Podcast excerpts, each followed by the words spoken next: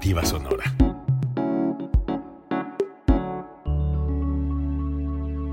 Código Libre.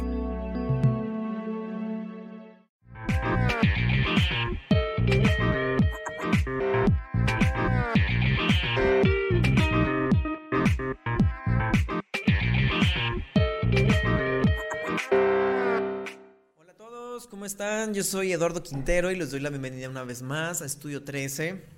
Eh, me, está, me está encantando esta parte de, tener más talentos, de, de, que estén más personas acompañándonos en el programa, de que el espacio se tenga que ampliar. Me encanta, me encanta eso, que este nuevo horario que están viendo en, en miércoles sea también para, para difundir tantos proyectos tan buenos. Eh, me gusta, me gusta mucho sobre todo porque hemos conocido gente muy interesante en el camino. Hemos tenido la, la, fortuna y la alegría también de estar compartiendo el estudio con personas que de verdad están haciendo cosas muy, muy chingonas. El día de hoy con nosotros está Brain Hunters. Él es DJ y está con nosotros para contarnos. Eh, hace poquito dije un poquito, pero no, es un mucho un mucho de, de, su historia, de su trayectoria, de quién es, de qué hace, a dónde fue, a dónde va a ir.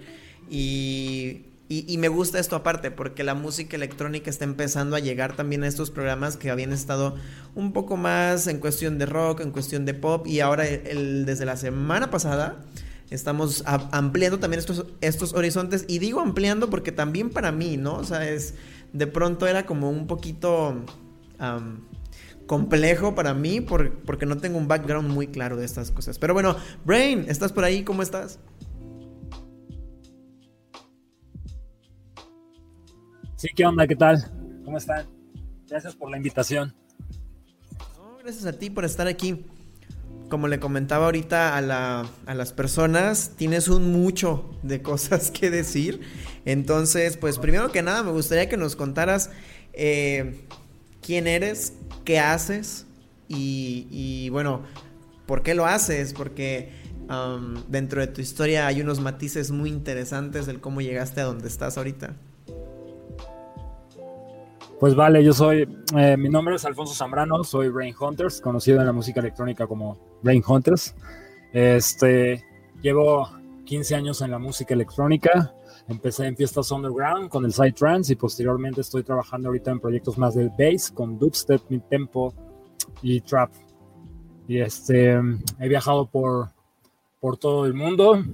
He estado en festivales importantes como ABC, Tomorrowland, Daydream Bélgica, eh, Godless Japón y infinidad de países. Ah, uh, ok. Eh, una de las cosas que yo quería este, comentarles el día de hoy con esta, cápsula es que a mí me gusta mucho la trayectoria que traes, Brain, porque, o sea, has estado en un montón, pero un montón de países. Has estado en cuatro continentes representando a eh, tus raíces, representando lo que haces, llevando mensajes.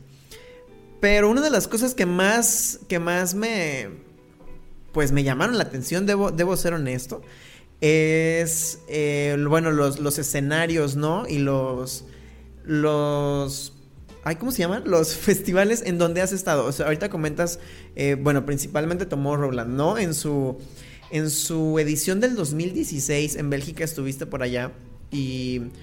Bueno, ya que nos adentramos en ese tema, ahorita en unos, en unos minutos más le vamos a pedir a producción que por favor nos ponga un videito que es como un, resumen, ¿verdad? De, lo que fue este viaje, de lo que fue esta experiencia. Eh, y a mí, a mí me gusta mucho el, el que nos puedas hablar de esto, porque creo que son escenarios y creo que son momentos súper importantes y tienen muchísimo peso. Entonces, ahorita vamos a poner una, una canción que, que traes tú en promoción desde hace unos meses. Pero bueno, antes de que la escuchen, vamos a hacerlo diferente en este programa. ¿Y qué te parece si ahorita mejor primero le seguimos con esta onda y nos cuentas cómo fue tu experiencia, por ejemplo, pisando Tomorrowland, que es el, el como el teaser que les vamos a poner ahorita? Vale.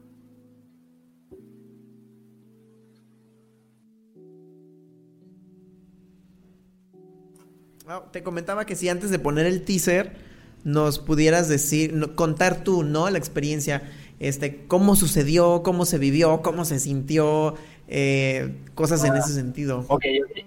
Yo pensé que me ibas a pasar primero la cápsula. No, mira, pues realmente fue así un trabajo de muchos años.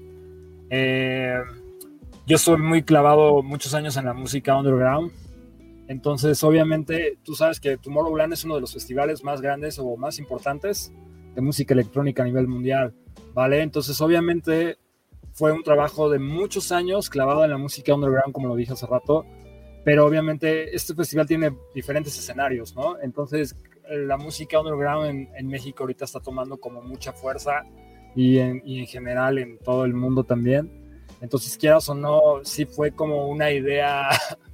Al principio fue como, ah, sí, Tomorrowland, ¿no? Solamente proyectos comerciales, música comercial y ya está, ¿no? Entonces, de repente, Tomorrowland empieza a buscar talentos eh, underground, porque obviamente está tomando, como te lo dije, se está tomando como una moda ahorita ser muy underground. Entonces, quieras o no, fue uno de los proyectos seleccionados estuve compitiendo con, quieras o no, hacen una selección de varios artistas, estuve compitiendo con bandas como Infected Newsroom, Scassi, y que salía, que, y salir el nombre de un proyecto mexicano era como wow, ¿no? O sea, como que era, para muchos era como sorprendente, ¿no? Porque obviamente creen, creen muchos, todavía la gente todavía cree que los proyectos mexicanos no tienen la altura y el nivel para competir con bandas más fuertes, ¿no? Entonces, quieras o no, al principio no me la creía, fue, muy fue realmente muy gracioso. Una mañana me hablaron y me dijeron, este, eh, ¿sabes qué? Nos interesa tu proyecto para, para Tomorrowland, está en, dentro del proyecto, pero obviamente la persona que me contactó, este, le dije, ah, ok, perfecto, todo cool, estaba trabajando en el estudio y realmente fue, no lo tomé muy en serio. Pasaron como, yo creo, 15 minutos y me habla el, el socio con el que tengo una disquera, porque aparte tengo un sello discográfico, y me dice, bro, te acaban de hablar, eh, me habló Walter de Bélgica y me dijo que lo tomaste como, ah, sí, Tomorrowland, bye, ok, ¿no? Y después le dije, es que le dije, a ver, cuéntame bien, porque yo además le dije, ah, sí, sí, muchas gracias por la invitación, bye, ¿no? ahorita estoy ocupado, casi, casi ahorita estoy ocupado, no, no le agarré la onda.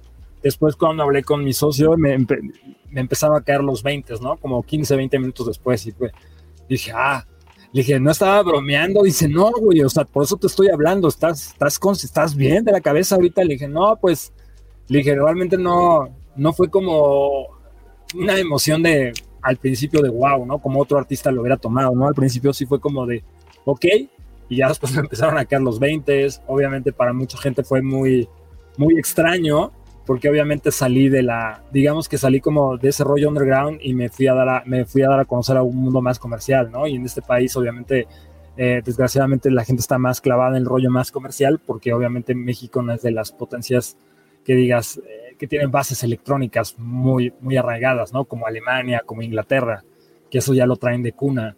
Y este, entonces fue como, pues sí, fue como sorprendente, fue raro, fue una experiencia muy padre, aparte fue una experiencia que cambió totalmente mi visión de la música electrónica en general y que decidí hacer, eh, eso fue lo que me tomó hacer la tomar la decisión de cambiar el proyecto a, enfocarlo a, a, otros subgéneros y meterme a otro, a otro mundo de la música electrónica. Muchos puntos de esa, de esa historia que me gustaron y que quiero, quiero profundizar en ellos, pero Mm, ahora sí le voy a pedir a producción que entonces ponga la, el, el, teaser de lo que sucede ahí y ya después de verlo discutimos un poquito esto, ¿va? Vale,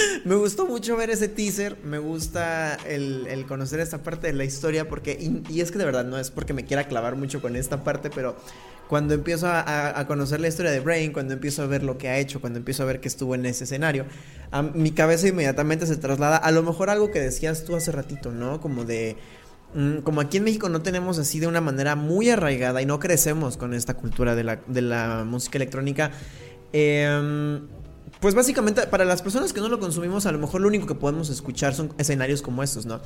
Y, sin embargo, aparte hay otra cosa que quiero comentar. De repente aquí en México las personas tendemos a ser como de que, ah, es mexicano, ¿cómo él va a estar allá, no? Entonces, no sé, no sé, son muchas cosas las que se me pasaron por la cabeza cuando, cuando supe de esta, de esta situación. Y me gusta que nos lo compartas. También me gusta que tú, como artista, em, como productor y como todo lo que eres, digas, sabes que a mí esta experiencia me ayudó a, ver todo desde un, punto de vista distinto, ¿no? Eh, no dijiste ni mejor ni peor, no, y creo que eso estuvo bien, simplemente distinto, ¿no? Porque son cosas de las que aprendes y después de que te cae el 20, después de esos 15 minutos que dijiste, espérate, ¿qué? Como que después cuando te empieza a caer el 20 es el primer momento en el que empiezas a ver las cosas como diferente, ¿no? Eh, sí, exacto. Sí. sí. fue muy diferente, me cambió, me cambió así como el chip. Aparte de todo, también me gustaba ahorita que estabas comentando que, ¿sabes que Fue una, experiencia que, que se trabaja, ¿no? Durante muchos años. Y eso también me gusta que lo hayas dicho, porque muchas veces las, los logros o el, poder mm, saltar, ¿no? Como a este tipo de, de situaciones son porque has venido trabajando. Eh, por ello durante mucho tiempo, ¿no? A lo mejor no es como que a los 15 años dijeras, ah, ¿sabes qué? Algún día voy a estar en Tomorrowland. O a lo mejor sí, pero a lo que yo voy es que siempre hay como un trabajo, ¿no? Muy, muy, muy grande detrás. Y eso es muy padre considerarlo. Porque no solo has estado ahí, ¿no? También estuviste en el EDC aquí en México, en Daydream, en Medusa, en God Bless Festival, o sea, Freedom Festival en Portugal. O sea, has estado en muchos lugares que, que pesan y que también tienen un peso. Eh, ¿Cómo, te sientes tú, Brain, cuando le cuentas esto a la gente? O sea, cuando alguien te conoce y le dices, hola, soy DJ, hago música electrónica, estuve en, todos estos festivales. ¿Cómo, te, ¿Cómo te hace sentir ahora, no? Porque tú empezaste desde muy chico, empezaste como desde los 13 o 14, ¿no? Más o menos, a, meterte en esto de la música. ¿Cómo, ¿Cómo te sientes tú al, saber que ahora eres... Eh, tienes un montón de, de este tipo de experiencias después de que a lo mejor pensaste que ni siquiera iba a, funcionar, ¿no? En un principio cuando dijiste, bueno, ¿y eso dónde se aprende? ¿O cómo? ¿Eso qué?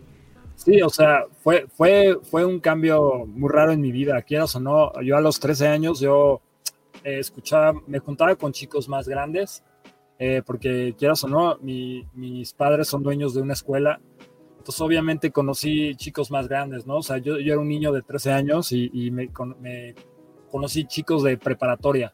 ¿No? Que ya van a las fiestas, que ya les gusta eh, más como que el rollo del rave, de, la música electrónica, ese rollo. Y obviamente, pues me dijeron, ah, le dijeron a mis papás, oye, prof, ¿me puedo llevar a tu, a tu hijo a una fiesta? Y fue así como de, ok, pues llévalo a ver qué onda, ¿no? Entonces me llevaron, me quedé como muy impactado, se me quedó muy, como que esos, esos dos eventos que fui con estos, con estos chicos sí me sorprendieron. Y yo dije, creo que esto va a ser esto me llama la atención, esto me gusta y quiero, y quiero dedicarme a eso, ¿no? Y que, y que siendo tan chico me impactó, ¿no? O sea, me, dejó muy, me acuerdo que vi a un DJ alemán y un inglés que tocaron en, ese evento y me dejaron así como, wow, esto es, esto de dónde es, de dónde se, de dónde se, de dónde sale esta música, ¿no? Me empecé a documentar, a juntar con gente, aparte tuve la suerte de que como era un niño todavía, eh, los, los, DJs con los que pude acercarme en, México en ese momento, era como de, a ver, ven niño, este, literal así de que te voy a enseñar cómo es la música, ¿no? Y me empezaron a enseñar a, a, documentarme de lo que es la música electrónica, porque la música electrónica es una cultura, ¿no?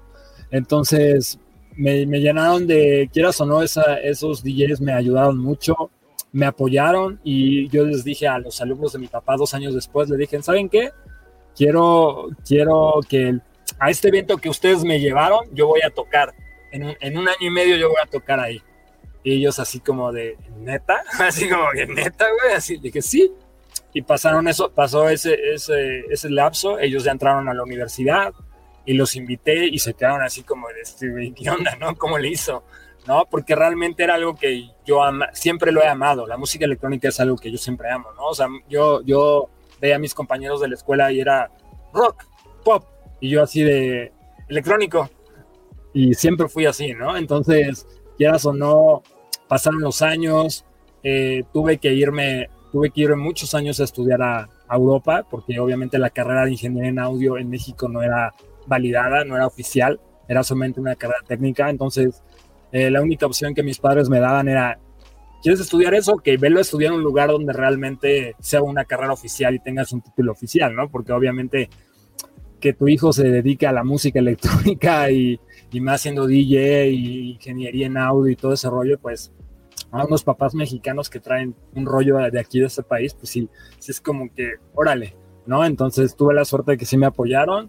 Al principio sí fue difícil, no lo puedo negar, convencerlos, pero yo creo que como empecé muy chico, les empecé demostrando así de que, no sé, a los 16 años vendí mi primer track en un sello discográfico. A los 17 años eh, eh, fue un pleito con mi padre de que, imagínate, estaba en la pre-prepa y obviamente pues era un relajo la, escuela y, la música, ¿no? Entonces de repente un chico me contacta por correo y me manda, quiero traerte a tocar a Portugal, pero tú cuando eres menor de edad implica muchas cosas, ¿no? Viajar a otro país, todo, ¿no? Entonces yo era de papá, dame la oportunidad, o sea, ellos van a pagar el vuelo, van a pagar todo para que yo vaya ahí. Y así como que nunca se me olvidará que mi padre me llevó al aeropuerto y, y, y así de, a ver, quiero ver si es cierto que está todo como dices, ¿no? O sea, quiero ver si realmente te van a abordar el avión, si alguien te va a pagar por llevarte a otro país por tocar música electrónica, ¿no? Yo es que sí, es que sí va a pasar y obviamente pues ahí entre mi mamá, que o no, era la que cedía un poco más. Y obviamente el día que me llevaron al aeropuerto y vieron que pues obviamente pasa a abordar todo, pum, bye, fue como, y, y, la, y la, y como digamos que fue como, el reto fue de mi padre, fue de que, ok, si tú regresas en 72 horas porque tienes que ir el lunes a la escuela, o sea, ok, vas a faltar el lunes, pero si tú el martes llegas y estás aquí, entras a vas a la escuela a las 7 de la mañana a la prepa, voy a empezar a creer en ti. Entonces yo hablé con el promotor y le dije, mira, yo llego el viernes en la no puedo viajar a partir del viernes saliendo de la escuela, puedo irme, pero yo tengo que regresar a más tardar el lunes, tengo que estar en mi país, porque el martes tengo que regresar a, clases, ¿no? Acá. Y mi papá ahí vio como que como que sí era la verdad, que le cumplí y a partir de ahí fue como que él fue cediendo, ¿no? Y hasta que pues, obviamente me pagó la carrera en Europa. hasta que te pagó la carrera en Europa, ¿no? O sea, no fue cualquier cosa. no fue cualquier cosa.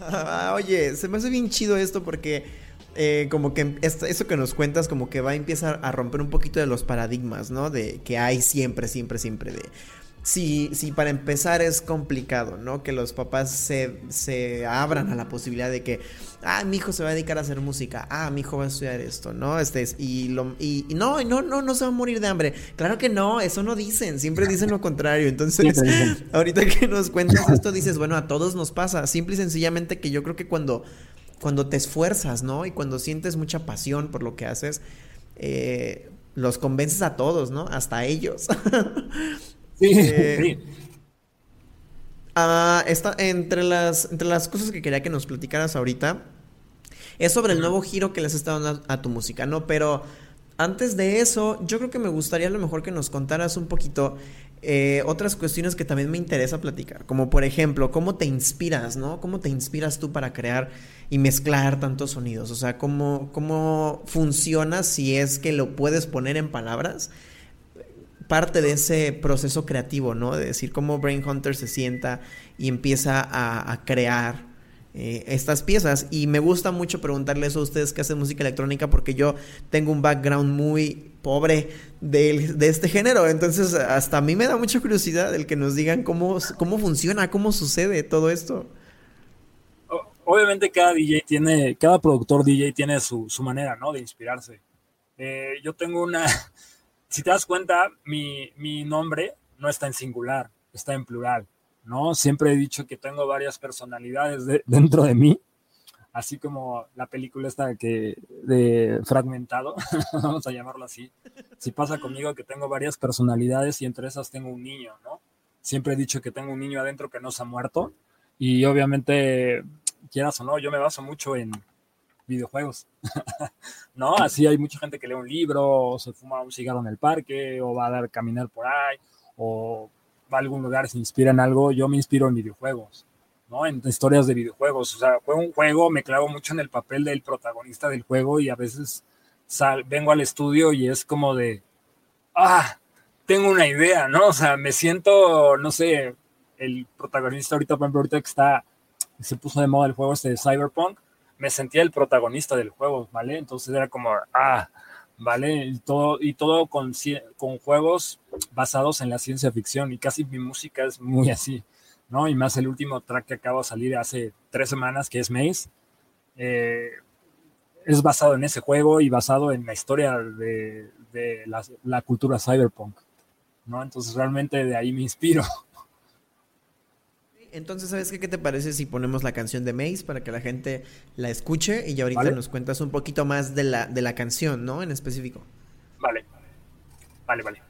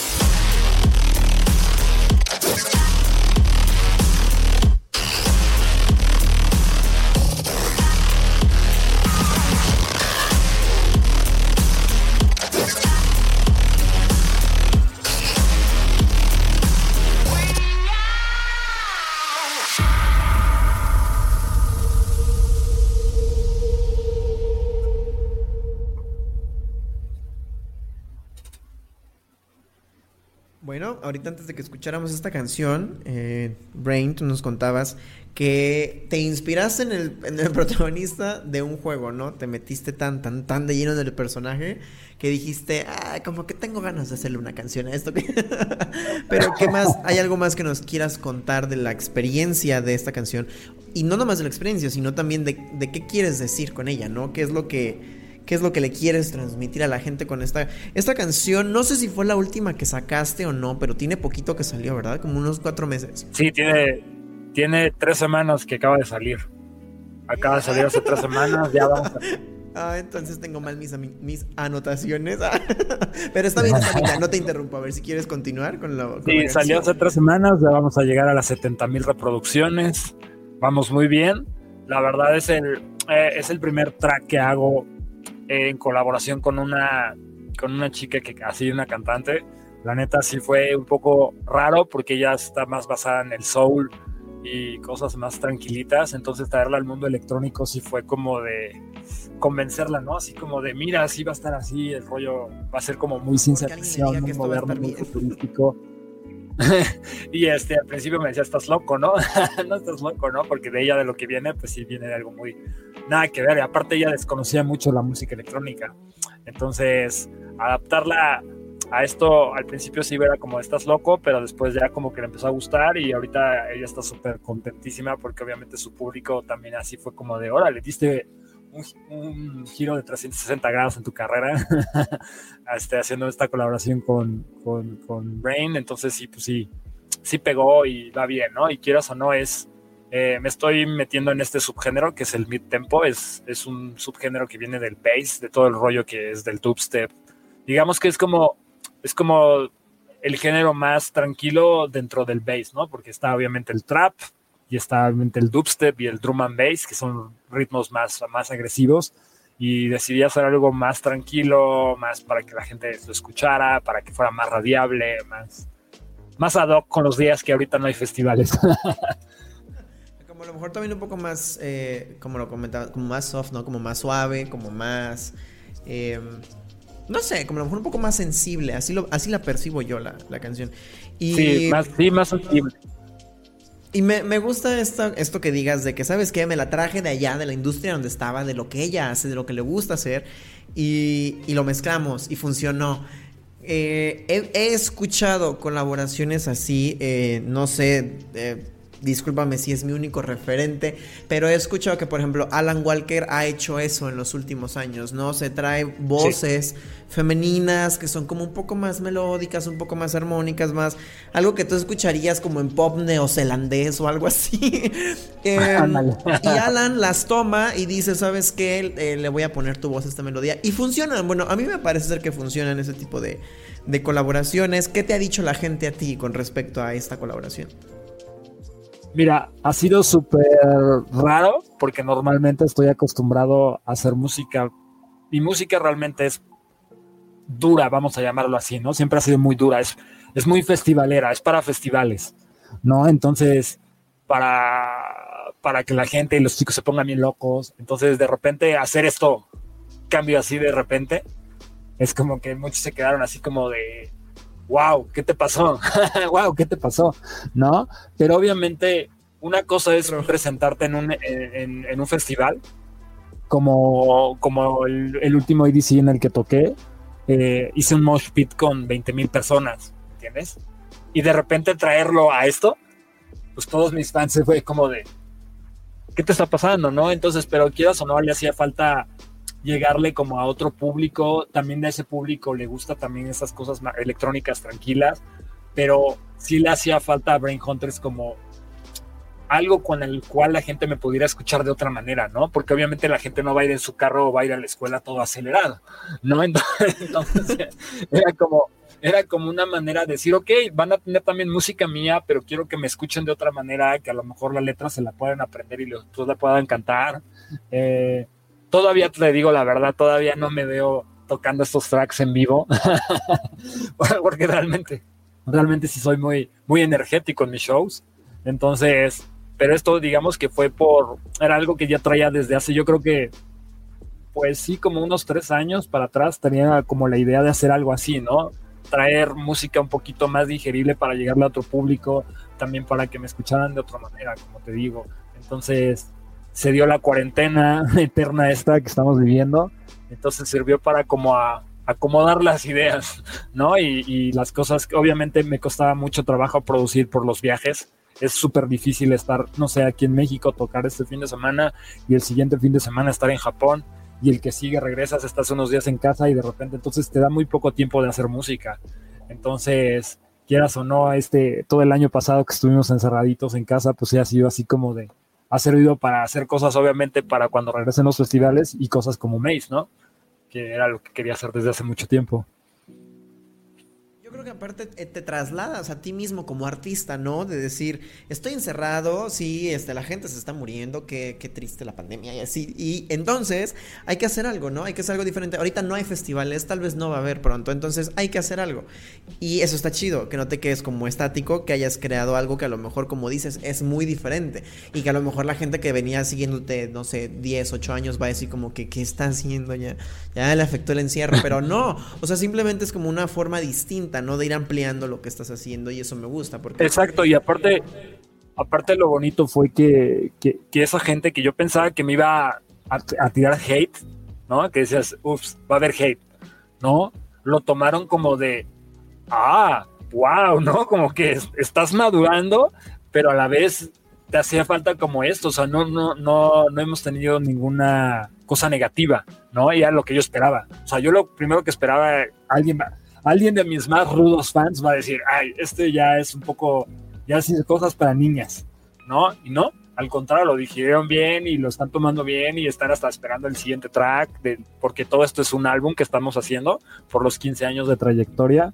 Entonces son seis sencillos que están, van a salir cada seis semanas y ya después de, estas, de estos seis sencillos vamos a parar como un mes y medio y después vamos a juntar los nuevos otros tracks que se van a incluir en el álbum en una edición especial en vinil que va a salir justamente en noviembre cuando es, es el, el aniversario de los 15 años del proyecto. Órale, eso te quería preguntar ahorita. Eh, para allá iba este tema, ¿no? Como de que, que esta canción es la primera, ¿no? Es la primera de un, de un álbum que estás conformando en, este sentido conmemorativo. Y qué padre, ¿no? Que hayas tenido el valor como de decir, es un álbum conmemorativo y lo voy a hacer con algo que nunca más he hecho.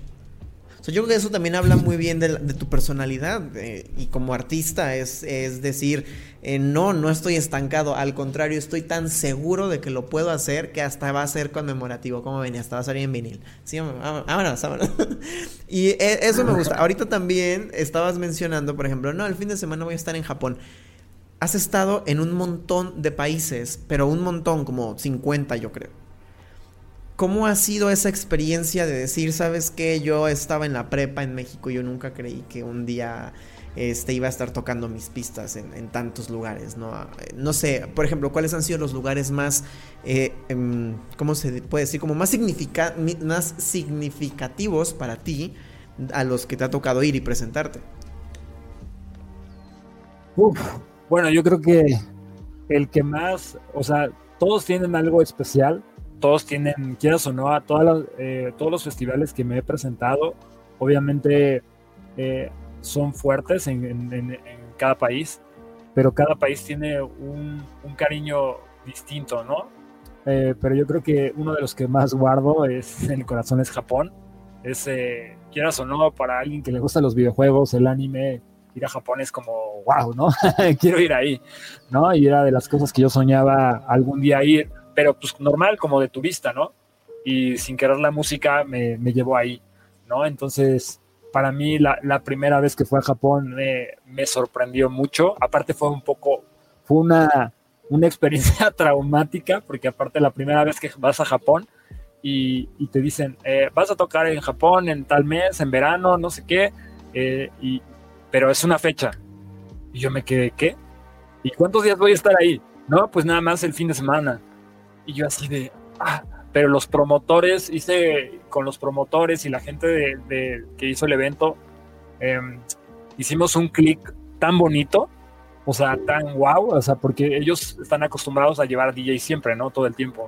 Y, y yo era como un niño, ¿no? Así le decía, bueno, perfecto, ya llegué. Eh, ¿Dónde venden el anime y los videojuegos? Y todos así como de, ¿no quieres ir a un, bar a comer algo? No, yo sé que voy a tocar el sábado, eh, pero yo vengo a ver lo que siempre he querido ver, ¿no? Y este videojuegos, anime y ese rollo. Y ellos así de, mira, te voy a ser honesto, estamos muy alejados de, a pesar de que ya esté Osaka, que es una de las zonas donde está eh, muy fuerte el anime, eh, estamos en Kioto y estamos como a dos horas. Y obviamente tú sabes que Japón es una ciudad, es uno de los países más bien, que tiene mucha gente y hay mucho tráfico. Entonces ellos para organizarse tienen todo medido por tiempos, ¿no? Entonces ya tenían un plan para mí de un fin de semana de lo que teníamos que hacer, que las entrevistas, que esto, que el festival, que, que descanses en el hotel, que no sé qué, todo lo tenían tan medido que no había tiempo para ir a esos lugares, ¿no? Entonces fue así como de, ah, como traumante, ¿no? Entonces, lo, eh, pero me dijeron, estoy viendo que eres un chico que eres muy diferente a los DJs que traemos aquí, entonces, por eso la gente le gusta aparte tu, tu música, porque aparte he usado algunos samples de, de caricaturas japonesas para también para hacer música. Entonces, quieras o no, tienes un match con este país, ¿no? Entonces, créeme que con esta primera presentación vas a regresar muy pronto. Estoy por, me dice, lo tengo por seguro, me decía el promotor.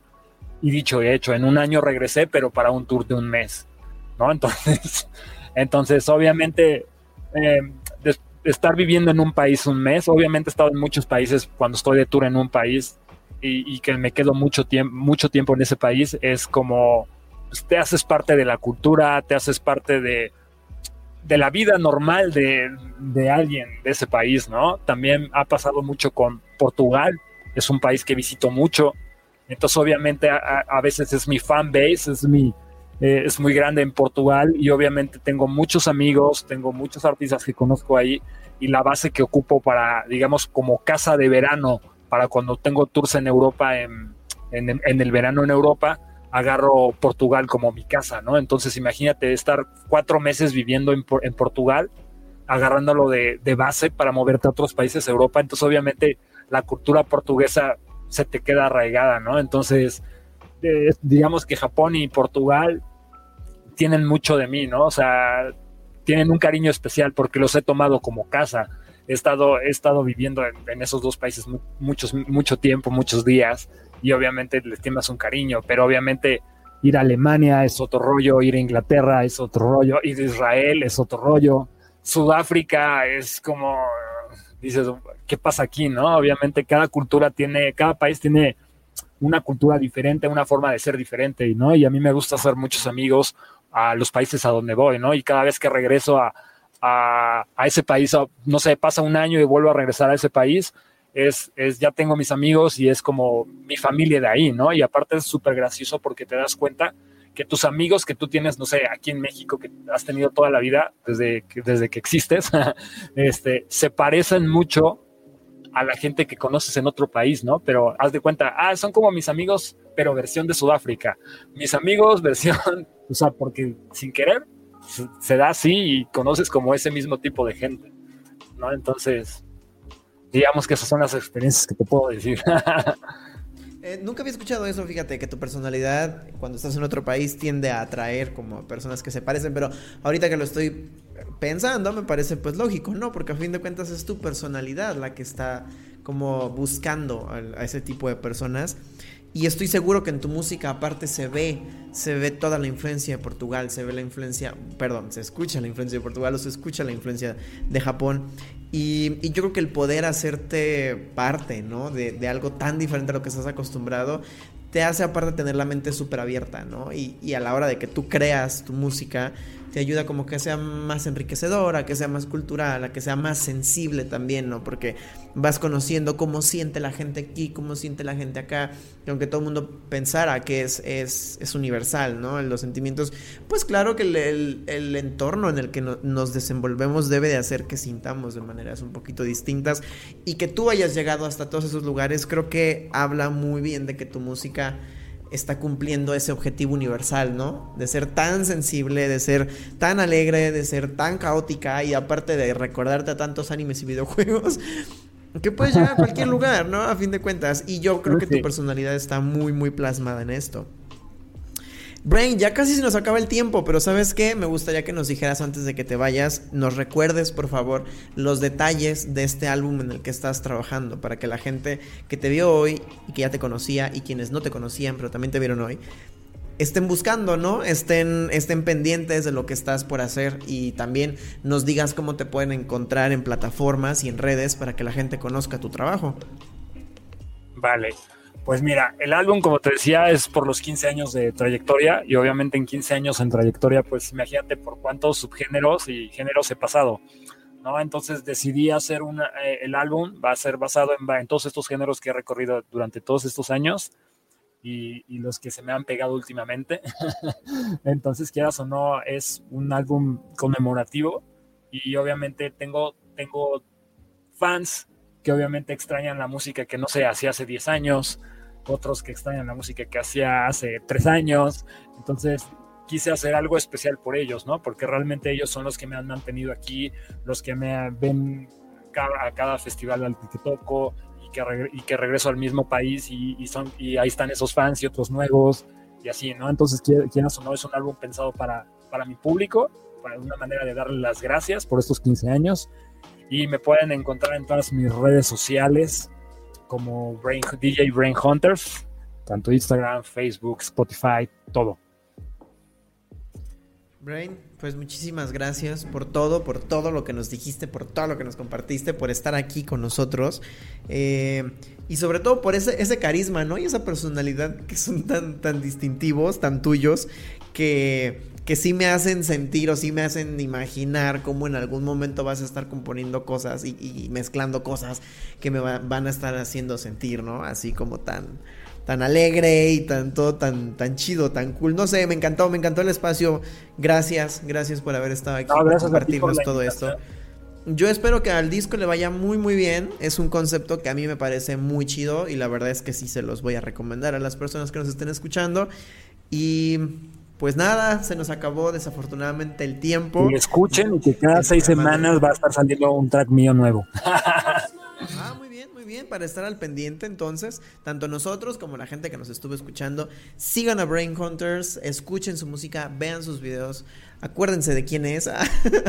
y pues nada, ojalá les haya gustado mucho lo que platicamos hoy, ojalá les haya gustado mucho su música, les haya dado curiosidad, ojalá lo sigan. Brain, muchísimo éxito, muchas, muchas gracias por haber estado aquí en el programa. No, muchas gracias a ti por la invitación y por el espacio. Y pues nada, por último, les recuerdo a todos, a todos que pueden escuchar esta entrevista aquí en Facebook, pero también en Spotify, en Apple Podcast, en Prime y en nuestro sitio oficial que es códigolibreradio.com. Y ya, listo, eso es todo. Gracias Brain Hunters y gracias a toda la gente que estuvo aquí con nosotros hoy. Yo soy Eduardo Quintero y los espero en el próximo podcast de Estudio 13.